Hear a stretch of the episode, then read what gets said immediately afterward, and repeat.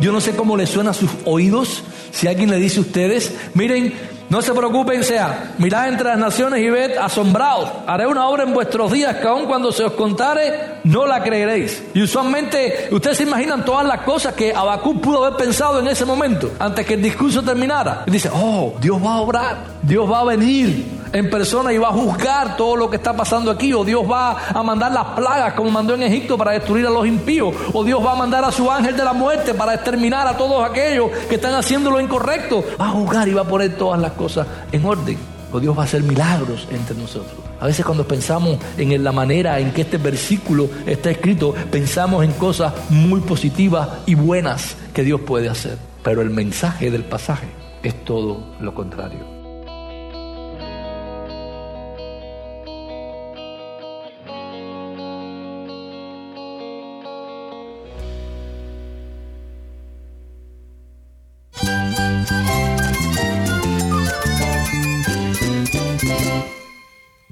Cristo es todo para mí. Mi Salvador, mi amigo, mi guía. Cristo es mi verdad. Es nuestra guía, nuestro faro. Cristo es el Señor y Salvador. Nuestro protector, nuestro amparo, nuestra fortaleza. Es Jesús, el único que te lleva a Dios, el único camino, la verdad y la vida. No hay más ningún camino, es Jesús. Estás escuchando a El Faro de Redención. Cristo desde toda la Biblia para toda Cuba y para todo el mundo. Hola, soy el pastor Daniel Warren. Gracias por acompañarme aquí en El Faro. Estamos en una serie titulada El Evangelio según Habacuc. A veces, la respuesta de Dios a nuestras oraciones nos toma por sorpresa. No es lo que esperábamos oír, ni lo que quisiéramos oír. Pero ten por seguro que Dios siempre responde con lo que necesitas oír. En Habacuc 1, 5 al 11, Dios responde a las plegarias de Habacuc con una palabra difícil de oír, pero es una palabra que nos lleva finalmente a lo que debemos de saber sobre Cristo y el Evangelio de su gracia. Si tienes una Biblia, busca Habacuc capítulo 1 y quédate conmigo para ver a Cristo en su palabra.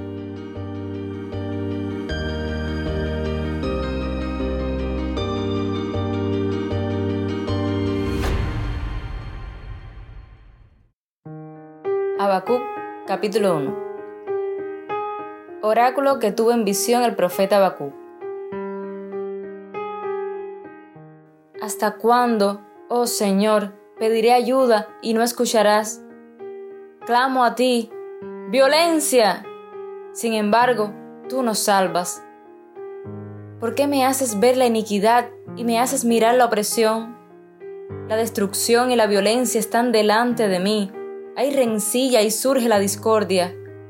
Por eso no se cumple la ley y nunca prevalece la justicia, porque el impío asedia al justo, por eso sale pervertida la justicia. Miren entre las naciones, observen, asómbrense, quédense atónitos, porque haré una obra en sus días que ustedes no la creerían si alguien se la contara. Porque voy a levantar los caldeos, pueblo feroz e impetuoso, que marcha por la anchura de la tierra para apoderarse de moradas ajenas. Imponente y temible es, de él mismo proceden su justicia y su grandeza. Sus caballos son más veloces que leopardos y más astutos que lobos al anochecer. Al galope vienen sus jinetes, sus jinetes vienen de lejos, vuelan como águila que se precipita a devorar. Vienen todos ellos para hacer violencia, su horda de rostros avanza recoge cautivos como arena, se burla de los reyes y los gobernantes le son motivo de risa. Se ríe de toda fortaleza, amontona escombros para tomarla. Entonces pasará como el viento y seguirá, y se le tendrá por culpable, porque hace de su poder su Dios.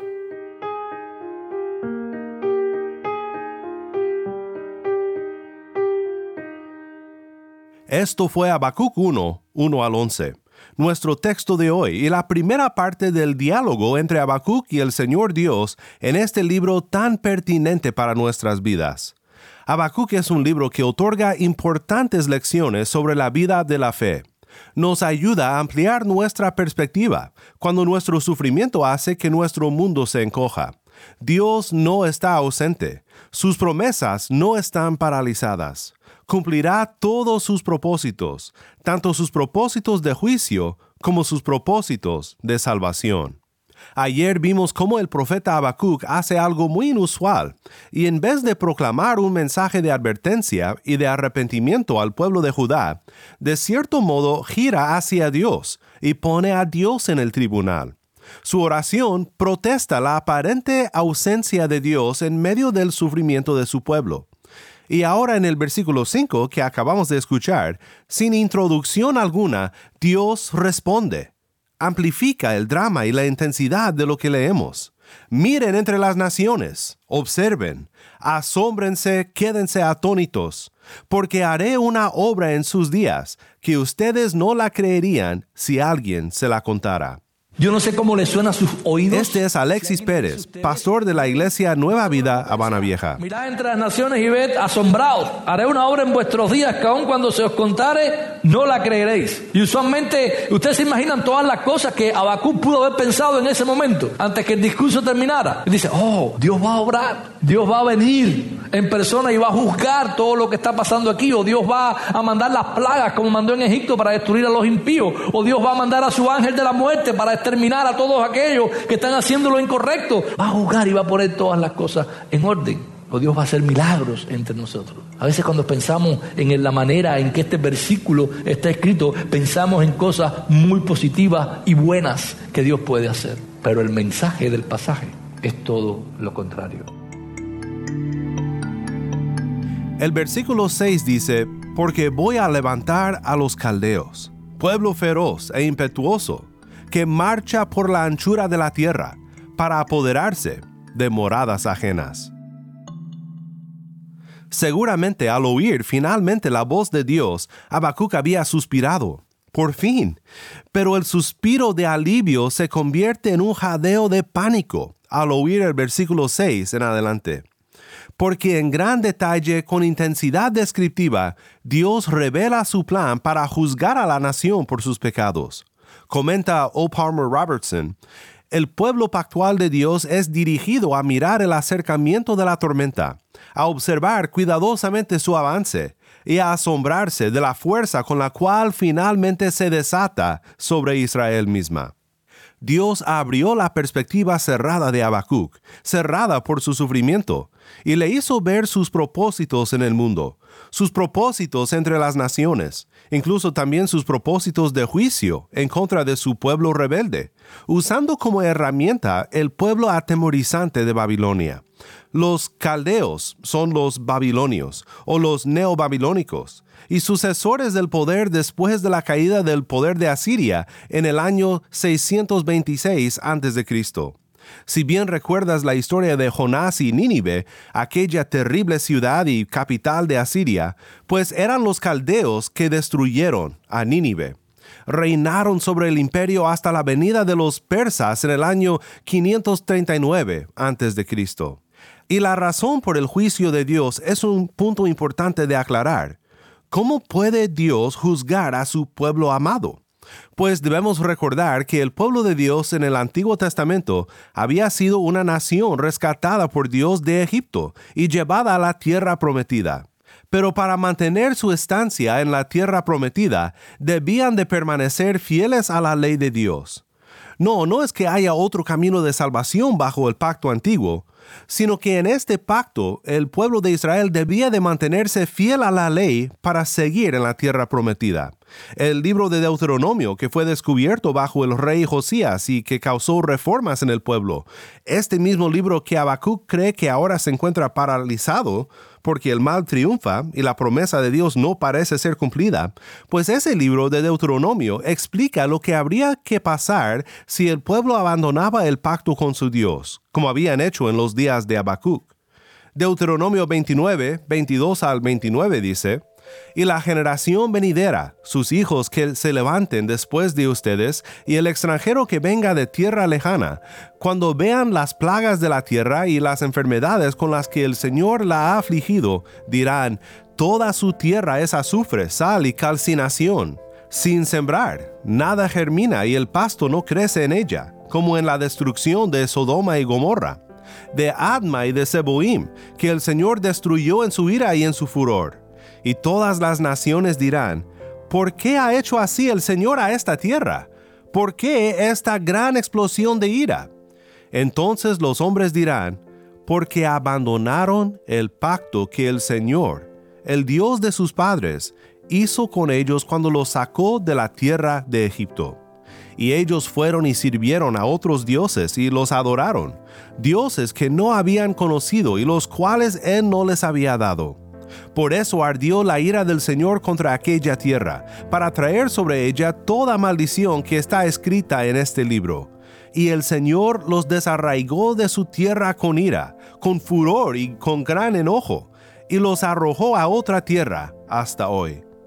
Las cosas secretas pertenecen al Señor nuestro Dios, pero las cosas reveladas nos pertenecen a nosotros y a nuestros hijos para siempre, a fin de que guardemos todas las palabras de esta ley. Dios describe a este pueblo enemigo que enviará para juzgar a su pueblo, diciendo, sus caballos son más veloces que los leopardos y más astutos que lobos al anochecer. Al galope vienen sus jinetes, sus jinetes vienen de lejos, vuelan como águila que se precipita a devorar. Recordemos Deuteronomio 28, 49, que dice, el Señor levantará contra ti una nación de lejos, desde el extremo de la tierra, que descenderá veloz como águila, una nación cuya lengua no entenderás. Habacuc capítulo 1 versículo 9 dice, Vienen todos ellos para hacer violencia, su horda de rostros avanza, recoge cautivos como arena nada podrá parar esta fuerza invasora. Su conquista será veloz y exitosa, pero no será el final de la historia, porque hay una manera de que el justo viva, mas el justo, por su fe, vivirá. Habacuc 2.4. Creo que el uso de Pablo de nuestro texto es una buenísima manera de llegar a Cristo. Escucha lo que dice Pablo en su discurso con los judíos en Antioquía de Pisidia. Esto es Hechos 13, 16 en adelante. Pablo se levantó y haciendo señal con la mano dijo, Hombres de Israel y los que temen a Dios, escuchen. El Dios de este pueblo de Israel escogió a nuestros padres y engrandeció al pueblo durante su estancia en la tierra de Egipto, y con brazo fuerte los sacó de ella. Por un periodo de 40 años los soportó en el desierto después de destruir siete naciones en la tierra de Canaán, repartió sus tierras en herencia. Todo esto duró como 450 años. Después de esto, Dios les dio jueces hasta el profeta Samuel. Entonces ellos pidieron un rey, y Dios les dio a Saúl, hijo de Cis, varón de la tribu de Benjamín, durante 40 años. Cuando lo quitó, les levantó por rey a David, del cual Dios también testificó y dijo, He hallado a David, hijo de Isaí, un hombre conforme a mi corazón, que hará toda mi voluntad. De la descendencia de éste, conforme a la promesa, Dios ha dado a Israel un Salvador, Jesús, después de que Juan predicó, antes de su venida, un bautismo de arrepentimiento a todo el pueblo de Israel. Cuando Juan estaba a punto de terminar su carrera, decía, ¿quién piensan ustedes que soy yo? Yo no soy el Cristo, pero miren, viene tras mí uno de quien yo no soy digno de desatar las sandalias de sus pies. Hermanos, hijos del linaje de Abraham, y los que entre ustedes temen a Dios, a nosotros nos es enviada la palabra de esta salvación. Pues los que habitan en Jerusalén y sus gobernantes, sin reconocer a Jesús ni las palabras de los profetas que se leen todos los días de reposo, cumplieron estas escrituras cuando lo condenaron. Aunque no hallaron causa para dar muerte a Jesús, pidieron a Pilato que lo mandara a matar. Cuando habían cumplido todo lo que estaba escrito acerca de él, lo bajaron de la cruz y lo pusieron en un sepulcro. Pero Dios lo levantó de entre los muertos, y por muchos días se apareció a los que habían subido con él de Galilea a Jerusalén los cuales ahora son sus testigos ante el pueblo. Nosotros les anunciamos las buenas nuevas de que la promesa hecha a los padres, Dios la ha cumplido a nuestros hijos al resucitar a Jesús, como también está escrito en el Salmo segundo, Hijo mío eres tú, yo te he engendrado hoy. Y en cuanto a que lo resucitó de entre los muertos para nunca más volver a corrupción, Dios ha hablado de esta manera. Les daré las misericordias santas y fieles prometidas a David. Por tanto, dice también en otro salmo, no permitirás que tu santo vea corrupción. Porque David, después de haber servido el propósito de Dios en su propia generación, durmió y fue sepultado con sus padres y vio corrupción. Pero aquel a quien Dios resucitó no vio corrupción. Por tanto, hermanos, sepan que por medio de él les es anunciado el perdón de los pecados, y que de todas las cosas que no pudieron ser justificados por la ley de Moisés, por medio de él, todo aquel que cree es justificado.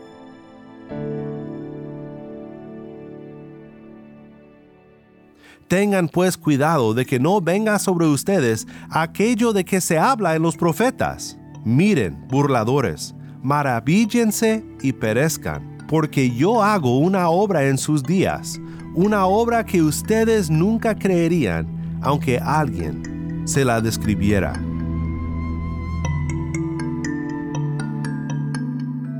Aquí en la conclusión de su discurso, Pablo cita a Habacuc 1, versículo 5. Su mensaje es el perdón de pecados. Quien rechaza esta redención recibirá el juicio de Dios, juicio en lugar de perdón. Miren burladores, maravíllense y perezcan. Oh, miren por fe a Cristo, maravíllense de Él y de su obra redentora, y vivan. Quiero concluir regresando con el pastor Alexis en La Habana, porque lo que observa sobre la aplicación para nosotros de este pasaje es muy acertado. Hermanos, el Cristo que muchas veces se predica es un Cristo solo de amor, de misericordia, que lo va a perdonar todo, que su gracia es infinita, que usted no tiene que hacer nada, que usted simplemente tiene que recibirlo, que todos vamos a vivir felices, que no existe el infierno, pero todas estas cosas que nosotros oímos acerca de una parte de la moneda. El Cristo que murió en la cruz del Calvario tiene el amor, la gracia y el poder de salvar a todo aquel que en él cree y de condenar eternamente a aquellos que no creen. Iglesia, si estás oyendo el mensaje del Evangelio, necesitas creerlo. Necesitas creer el mensaje del Evangelio. El destino final del hombre, hay dos cosas posibles nada más o es vida eterna en Jesucristo, o es condenación eterna a través también de Jesucristo. Eso es algo difícil de entender. ¿Cómo es posible que Dios haya mandado a su Hijo a sacrificarse por nosotros, a morir en una cruz, a derramar su sangre. Y a la vez, ese mismo sacrificio de amor y de gracia que perdona nuestros pecados, es el mismo sacrificio por el cual Dios juzga el mundo en que nosotros vivimos. Y esto apunta también a un juicio más allá, ¿verdad? Apunta que un día Dios va a juzgar el mundo entero. Y todos nosotros estaremos delante de la presencia de Dios. Y todos nosotros y todos los que no están aquí, el mundo entero, aquellos que no creen en Dios, no importa que no crean, ellos van a creer en ese día cuando estén delante de Dios y sean juzgados eternamente por no haber creído en Jesucristo, el Hijo de Dios, y en lo que Él hizo por nosotros. Pero el Dios de la Biblia, el creador y dueño del universo, el que nos ha creado a su propia imagen y semejanza, es el dueño de todas las cosas. Él es el que sustenta este mundo. Él está obrando ahora en nosotros.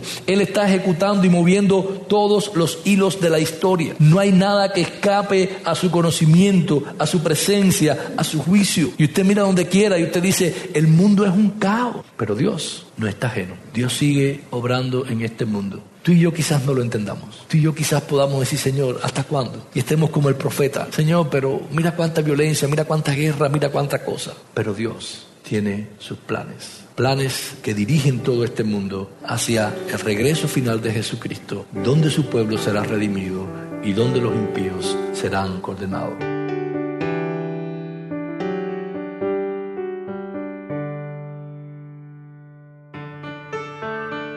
Soy el pastor Daniel Warren y esto es el faro de redención.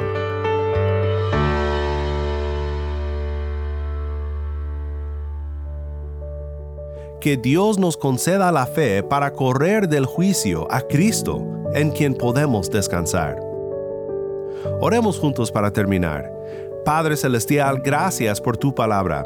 Gracias por este libro que abre nuestros ojos a tus propósitos y que nos guía a la gracia que se encuentra en Cristo, quien llevó el castigo de nuestra rebeldía, de nuestros pecados, sobre sus hombros en la cruz para salvarnos. Ayúdanos a siempre venir a Él por fe y a confiar en que por medio de Él tú cumples tus promesas, donde todas son sí y amén en Cristo en el nombre de Cristo nuestro Redentor oramos. Amén.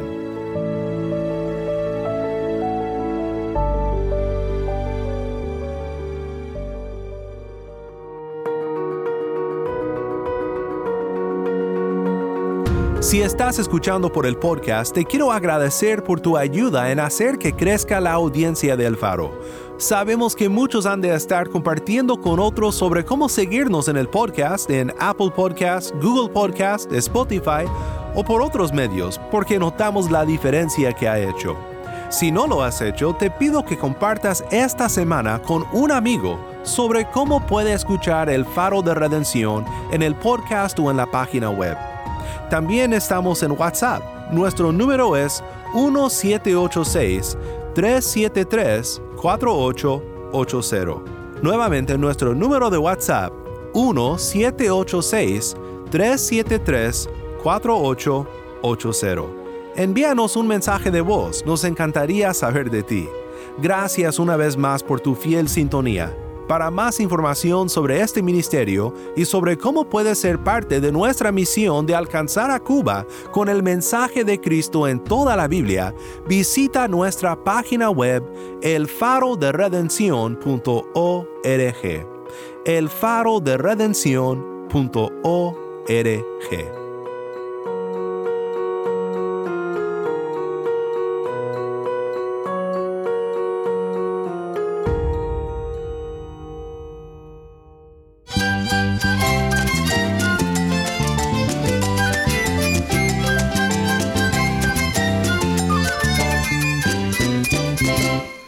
pastor Daniel Warren. Te invito a que me acompañes mañana en esta serie El Evangelio según Abacú. La luz de Cristo desde toda la Biblia para toda Cuba y para todo el mundo, aquí en el faro de redención.